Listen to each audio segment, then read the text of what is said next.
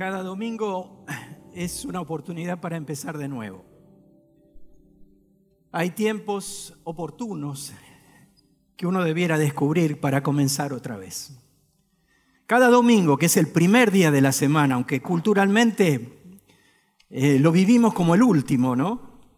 Pero el primer día de la semana, el primer día que puede modificar el resto de los días. Así es la posibilidad que tenemos cada domingo más allá de los protocolos, de cantar de determinada manera, de seguir determinados patrones. Es una oportunidad para que las cosas puedan ser diferentes. Diferentes afuera, pero muy diferentes dentro nuestro. Cada domingo es la posibilidad de un nuevo amanecer en nuestro corazón.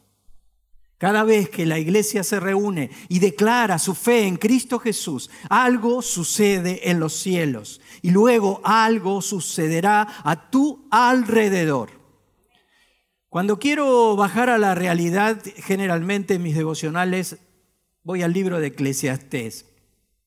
Es tremendo como me baja la realidad ese hombre. De hecho, tardó mucho en considerarse dentro del canon en la Biblia porque es un escéptico por naturaleza. Y esta semana estuve, me, encanta, porque después de ahí él me baja del misticismo y vuelvo a entender que él todavía no conocía a Jesucristo y que yo sí. Pero me encanta encontrarme con esas realidades y me, me gusta saber que lo que nos pasa es bien humano. De hecho, esta semana Eclesiastés me decía, en este mundo he visto algo más, que no son los veloces los que ganan a veces la carrera, ni los valientes los que ganan la batalla, que no siempre los sabios tienen pan, ni los inteligentes son ricos, ni los instruidos a veces son bien recibidos. Todo depende de un momento, y el hebreo dice de un momento de suerte. Yo no sé si podríamos decir que nuestra vida depende de la suerte, ¿no? Pero sigue diciendo, dice, por otra parte, Nunca sabe nadie cuándo le llegará su hora. Ay, que me baja del misticismo este hombre. Así como los peces quedan atrapados en la red y las aves en la trampa, así el hombre, cuando menos lo espera, se ve atrapado en un mal momento. Qué realidad que, que significa muchas veces un espejo para nosotros y que es difícil zafar de esa red. Yo creo que más allá de este momento presente, todos podríamos dar cuenta de malos momentos en nuestra vida. Y no ganaríamos nada con huir de esos malos momentos, no ganamos nada con hacernos distraídos ante una circunstancia difícil, a veces no nuestra, sino del otro o de los que nos rodea. Al contrario, siempre digo, en el dolor y en la crisis hay que tratar de ir al fondo, hay que tratar de tocar fondo para después desde ahí entender cómo salir. Siempre lo repito porque la huida no es un buen mecanismo, el, tirar la pelota afuera, el, el patear la pelota para adelante, nunca es bueno. Como tampoco es bueno estar sumergido en esta trampa de la que habla Eclesiastés, el predicador. No es bueno estar ahí y acariciar el dolor. Como les dije en algún mensaje, el dolor es inevitable, pero el sufrimiento es modificable. Por eso quiero hablarte de las bendiciones que siguen siempre a los hijos de Dios. Me parece una mañana oportuna, me parece que hay malos momentos en nuestra vida, me parece que tenemos que ver la realidad, pero me parece que tenemos que regresar, como regresamos hoy domingo, a la casa de papá y ver la bendición que significa y las bendiciones que tiene nuestro Dios para nosotros.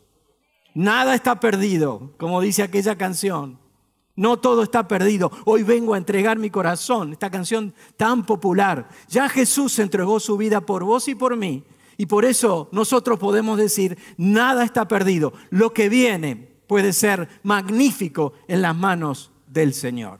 Este es el texto que quiero compartir con ustedes acerca de la gran bendición de Dios. Y también ustedes que oyeron el mensaje de la verdad, el anuncio de su salvación. Estás en la versión Dios habla hoy, ¿no? Entonces debe ser una versión todavía actualizada. Pero estamos ahí. Les traje esta versión porque me parece tan clara. Vuelvo otra vez. Y también ustedes, cuando oyeron el mensaje de la verdad, el anuncio de su salvación y creyeron en Cristo, fueron unidos a Él y sellados como propiedad de Dios por medio del Espíritu Santo que Él había prometido. Voy a hacer un alto y decirte que el día que vos creíste en Jesús, el día que tomaste una decisión por Jesús, el día que creíste verdaderamente, no como alguien que te informó y crees que Cristo ha existido, sino el día que tu corazón fue movido en la presencia de Dios a dar un paso de fe, a tomar una decisión, a confesar con tu boca y creer en tu corazón que Jesús es el Cristo, eh, es el Dios que se hizo hombre y vino a morir y resucitó por vos. Ese mismo día fuiste sellado, dice la palabra, con la presencia del Espíritu Santo, fuiste sellado, tenés una marca, tenés una etiqueta que los bichos espirituales saben leer, tenés una etiqueta que te acompañará toda la vida, fuiste sellado por el Espíritu Santo de Dios y en tu frente y en tu corazón dice propiedad de Dios. Si todavía no decidiste por Jesús, esta es tu oportunidad. Este es el día, como se dice, del resto de tu vida. Las bendiciones de Dios te han de acompañar. Porque un día fuiste sensible a su voz y le dijiste, sí Jesús, yo te quiero seguir, te creo. Si ese día, si este día, si este minuto, si este segundo que Dios mueve y toca tu corazón, le dices, sí, yo creo en Cristo, entonces el sello del Espíritu está en tu vida. Eres propiedad de Dios y nadie puede arrebatarte de la mano del Señor. Incluso te voy a decir algo más, como eclesiastés. Posiblemente caigas, posiblemente te apartes, posiblemente te sientas en algún momento lejos de Dios. Tus pecados te alcanzaron y te ataron, pero nunca, nunca, nunca. El Señor ha sacado la etiqueta de tu corazón, de tu vida y de tu mente. Eres propiedad de Dios para siempre. Bueno, si va a ser para el Señor, vamos a darle con tutti. ¿eh? Espero que este texto te acompañe. Y si nunca, nunca, nunca decidiste por Jesús de manera así, una, una forma de expresar, yo quiero, yo quiero, yo quiero, quiero seguirle al Cristo, entonces esta mañana conversar con el que te trajo, conversar con el amigo, decir, yo esta mañana he decidido por Jesús.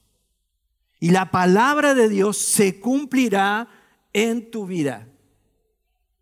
Este texto debe acompañarte por el resto de tu vida hasta que Dios te llame a su presencia. Cuando oíste el mensaje de verdad y creíste en Cristo, fuiste sellado como propiedad de Dios por medio de su Espíritu que Él te había prometido. ¿Recordás lo que dijo Jesús? El que cree en mí, de su interior, correrán ríos de agua de vida.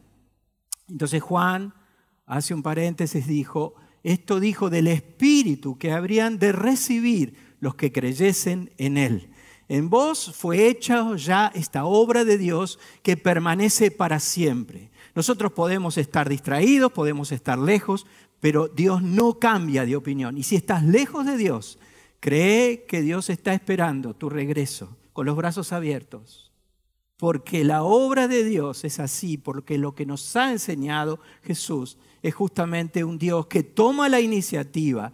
Por eso Pablo decía a los corintios, una, algo tremendo. Dice, porque todas las promesas de Dios son en Él, en Cristo, el sí y en Él, amén, por medio de nosotros, para la gloria de Dios. La promesa incluso inicial, cuando comienza la historia bíblica, que le hizo Dios a Abraham, te incluye. En ti, en ti serán benditas todas las familias de la tierra todas las familias de la tierra. Esta es la bendición que acompaña a los hijos de Dios. Y en Cristo esto se ha consumado. Cuando te entregaste a Jesús, esto está consumado. A veces vuelvo, nosotros somos hijos medios ausentes de un Padre amoroso, pero está consumado. El día que decidimos, el día que nos enfocamos, el día que decís, uy, ¿cuánto tiempo he perdido? Y volvés al Señor, entonces se activa esta promesa que te acompaña para siempre. Porque en vos las promesas del Señor son sí, amén, está hecho. ¿Qué te parece? Es fantástico, no te achiques. ¿Cómo estamos hoy, eh? eh me gusta, me gusta. Como decía Ruth, la iglesia está viva. El reino de Dios, las promesas de Dios son tan abundantes. De hecho, nadie puede decir, bueno, yo puedo recibir esta promesa porque mis méritos hacen que, que yo pueda. Soy una persona tan correcta en la vida que, que Dios me tiene que bendecir. No, no, cuando Jesús cuenta las famosas parábolas del reino, entre otras, dice que un, que un hombre llamó a obreros para su viña. Y entonces llamó, salieron, salió bien temprano el encargado a llamar gente, y algunos vinieron a las 9 de la mañana, otros a las 12, otros a las 3 de la, a las 3 de la tarde, y por último a las 5. ¿sí? Y entonces a la hora de pagar, imagínate, si alguien es del sindicato acá está, tiene caldo de cultivo, a la hora de pagar, el dueño de la, de la viña les dio a todos igual. Imagínate, se puede decir la podrida que se armó desde el púlpito. Se armó una podrida bárbara. ¿No? ¿Por qué? Porque es lógico, hicieron el piquete los de las 9 de la mañana. Y entonces, eh, pero es extraordinaria esta parábola, porque no te agarra cosita, ¿no? No es justo. Lo primero que se nos viene al bocho es que si un tipo laburó una hora y el otro tuvo ocho horas, no es justo. Justicia social, justicia social. Tenemos ya para algún, algún motivo para vivir en nuestra vida, ¿no? Entonces, plantemos bandera y quejémonos. Pero el, pero el dueño de la viña le dije, ¿por qué al de las que habían laburado más? ¿Por qué te quejas? Si yo pacté un dinero con vos, que te lo pagué. ¿Por qué mira para los costados? Si, si yo a vos te cumplí, ¿no? Pero ¿qué estaba diciendo Jesús con esto? Que por más que vos tengas años y años de protocolo religioso, si yo quiero llamar al último orejón del tarro y pagarle igual, es lo mismo porque mi reino es un reino de gracia. Es un reino de amor, un reino de misericordia. Somos nosotros los que hacemos cálculos. Y a veces sí, sin querer, discriminamos a unos o a otros. ¿Quién es el más espiritual acá? ¿Quién lo sabe? Ah, bueno, Dios es el espíritu, Norma. Pero ¿quién, qué sé yo, ¿y qué interesa? Estamos juntos. Incluso estamos juntos porque hemos sido una manga de pecadores y, no necesitamos de Dios. Necesitamos de Dios. Cuando alguien me cuestiona eh, afuera, yo digo, no, yo soy débil, yo necesito de Dios. Vos está bien porque vos sos autosuficiente, yo no, no puedo. Fuera de Dios siento que me caigo.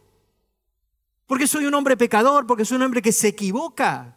Por eso necesito de Dios, pero necesito también saber que mi vida ha sido puesta en este mundo para bendición. Tu vida ha sido puesta en este mundo para bendición. Y Dios no, no le impresiona ni tus títulos, ni lo buena persona que sos. Le encanta que sea buena persona. Ahí hay un hombre conforme a la voluntad de Dios, dice Señor, conforme a mi corazón. Eso ninguna duda.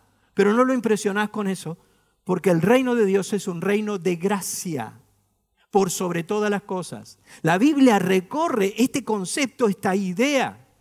Cuando está la presencia de Dios o los tiempos en que Dios ha obrado y cambiado personas. Por ejemplo, dice la Biblia que la gracia que estuvo en, el que produjo la zarza, no me acuerdo la, la, traducción exacta, la gracia del que habitó, dice, la gracia del que habitó en la zarza esté sobre la cabeza de José, ¿no? Otro líder de la historia que nosotros podemos rescatar de la Biblia. Y, el, y en el Nuevo Testamento, y así, y así otras cosas. El otro día charlábamos de la bendición de Dios, ¿no? Que Dios te bendiga y te guarde y ponga en ti paz. Siempre la idea es que la gracia de Dios esté sobre tu vida. El apóstol Pablo termina la mayoría de sus cartas hablando de la que la gracia de, Jesucristo esté con vos. Incluso el hecho de, de, esta Trinidad que él marca, ¿no? Por ejemplo, cuando le dice al, ahí en la última carta a los Corintios, dice que la gracia del Señor Jesucristo, el amor del Padre y la comunión del, Espíritu Santo esté contigo para siempre. Entonces, hay algo que permanece para siempre y hay un anhelo de aquellos que recibimos palabra y aquellos que nos han dado eh, en algún momento una palabra de Dios. Hay un anhelo de que la gracia de Dios continúe en tu vida para siempre. Por eso las bendiciones de Dios te acompañarán, porque eres un hombre, una mujer, sellado, sellada como propiedad de Dios. El reino del Señor es un reino de gracia, de misericordia. Y es un reino que sabe transformar lo malo en bueno, lo difícil en sencillo. Por eso el, el, salmo que, que, leyeron hoy, ¿no? que generalmente se usa para los velorios, el Señor es mi pastor, nada me faltará, o como dice el hebreo, nada me falta en presente en lugar de delicados pastos, me hace descansar. Y dice que prepara un banquete el Señor. No es solamente eh, para la sepultura, prepara un banquete el Señor en presencia de lo que te angustia. Por eso el salmista llega un momento que el Espíritu lo trabaja de tal manera que dice, mi copa rebosa, estoy recibiendo más de lo que buscaba, estoy recibiendo más que consuelo. En este momento Dios está dándome algo más de lo que esperaba. Y así va a ser en tu vida la experiencia que tengas al buscar al Señor. Porque el reino de Dios en tu vida, la presencia de Dios en tu vida, siempre te va a llevar a un banquete, a una fiesta. Más allá que te guste ser festivo o no, siempre te va a llevar el Señor a un banquete. Saqueo, baja inmediatamente porque hoy quiero ir a tu casa. ¡Wow! Se invitó solo. ¿No? Saqueo esperaba solo verlo, solo verlo, porque fue movido por la presencia de Dios a subirse a un arbolito y ver al Señor. Jesús lo mira y le dice, hoy es necesario que yo vaya a tu casa. Si en esta mañana dudas del Señor, me gustaría que esta palabra también sea para vos. Hoy es necesario que me lleves a tu casa. Y si sos creyente de mucho tiempo, a llévame a tu casa, porque las bendiciones te acompañarán. Ten esta conciencia, no seas uno adentro acá en el templo y otro en tu casa. Eh, cuando cantás acá postrado a tus pies, cantalo en tu casa, pero más que lo cantes con mala o buena afinación, eh, dispone tu corazón. Jesús contaba que, bueno, muchas personas fueron invitadas a la fiesta, ¿no? Pero uno comenzó, otra parábola, ¿no? Otro, hoy estamos con la parábola. Eh, uno le dijo, mira, no, no puedo, tengo que trabajar. El otro dice, che, mira, recién me casé. Obvio, no voy a ir a tu fiesta. Y, bueno, y el otro que tenía cinco yuntas de bueyes, creo que... todos pusieron una excusa. Entonces el dueño, el, que organizaba el, banquete, dijo, bueno, vayan a, y, inviten a, todo, a todo el que encuentren, invítenlo. Y a veces los últimos, dice Jesús, serán los primeros. Porque su voluntad se revela, pero se plasma en los que acuden a la invitación del Señor. Si esta mañana vos querés entrar al braquete del Señor, decirle sí. Porque las promesas en vos serán el sí y el amén. Y Él transformará cualquier circunstancia, aunque como decía el eclesiastés, eh, hayas caído, caída, atrapada en un mal momento. Él cambiará cualquier circunstancia, aún de lo que no puedes cambiar en tu historia. Él te dará no solo una salida, sino te dará una manera incluso diferente de vivir exactamente lo mismo que viviste hasta ahora.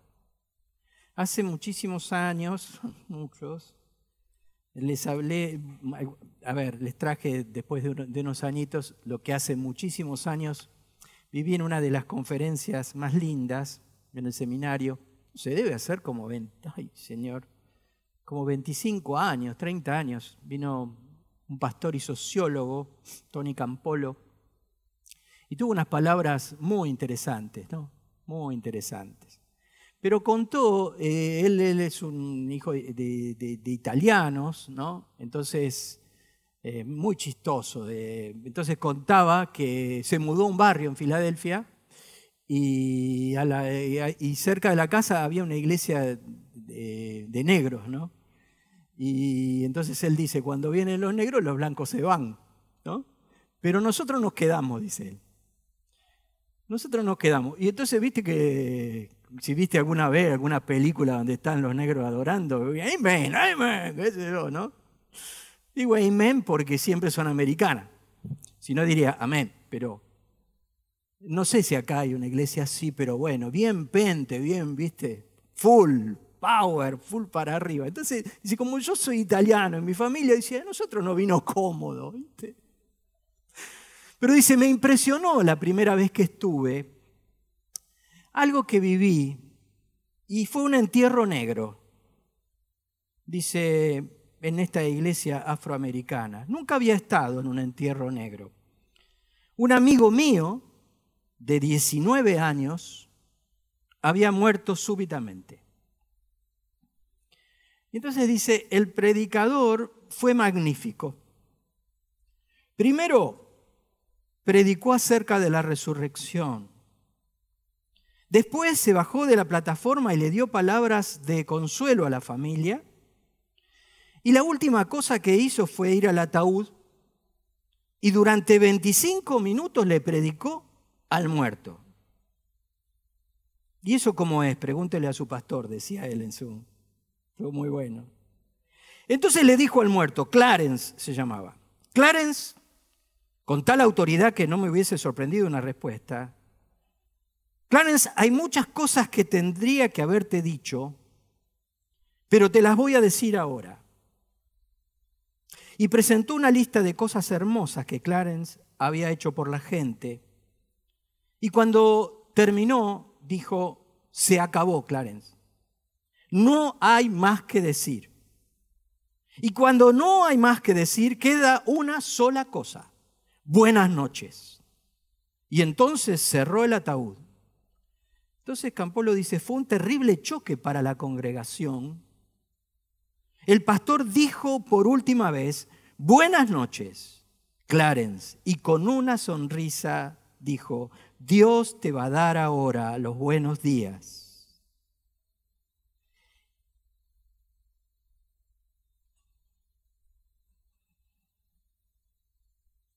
Y el coro se paró y comenzó a cantar una canción que no la conozco, El despertar. Y el coro cantaba, nos levantaremos, nos levantaremos. Y la gente se levantó y aplaudió y comenzó a bailar en los pasillos. Y yo pensé, me quedo aquí. Yo quería una iglesia que pudiera transformar un entierro en una fiesta. Me parece fuerte Pero en la presencia de Dios, nosotros tenemos la capacidad de transformar nuestras vidas. De tal forma que no solo nos expliquemos lo inexplicable, sino que transformemos lo peor en la bendición más grande.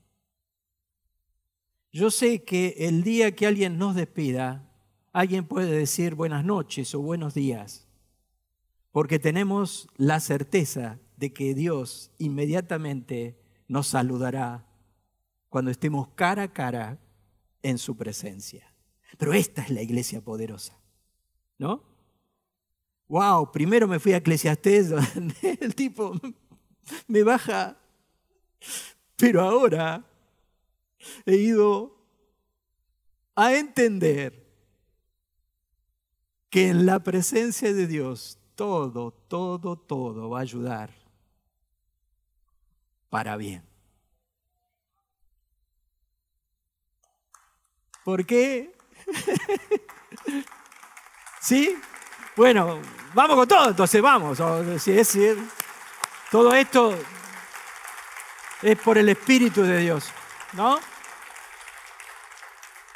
Aquí está el Señor, se va a mover en tu vida, pero viniste esta mañana para que el Señor te diga que al haber tomado esa decisión por Jesús, fuiste sellado como propiedad de Dios, sellada como propiedad de Dios, y que nada, nada, ni nadie puede cambiar esa verdad, esa realidad, para siempre, para siempre. Cualquier cosa que te esté pasando, cualquier nana, cualquier intriga, cualquier sueño que no te atreves a soñar. tenés que saber que las bendiciones de Dios, porque tenés a Cristo, te acompañarán por siempre. Toda lucha, toda cosa que se ha vuelto, parece en contra de tu vida, no tiene futuro, porque tu futuro ya está marcado, ya está escrito. Y eso no puede cambiarlo absolutamente nadie. ¿Eh? Que Dios te bendiga mucho y Señor, gracias por esta mañana. Gracias por tu palabra, por tu Espíritu Santo moviéndose aquí. Gracias porque tu mismo Espíritu nos lleva a la convicción de que somos tus hijos. Aquí tienes hijos e hijas tuyas apartadas con un propósito. Gracias, yo te pido que sobre estas vidas esté la unción de tu espíritu, la presencia tuya moviéndose de una manera singular. Gracias Señor, bendice a aquellos que en este tiempo se han entregado a ti. Bendícelos, cuídalos, y muéstrales que las bendiciones tuyas les seguirán por el resto de sus vidas. Gracias en el nombre de Jesús. Amén. Amén, amén, amén.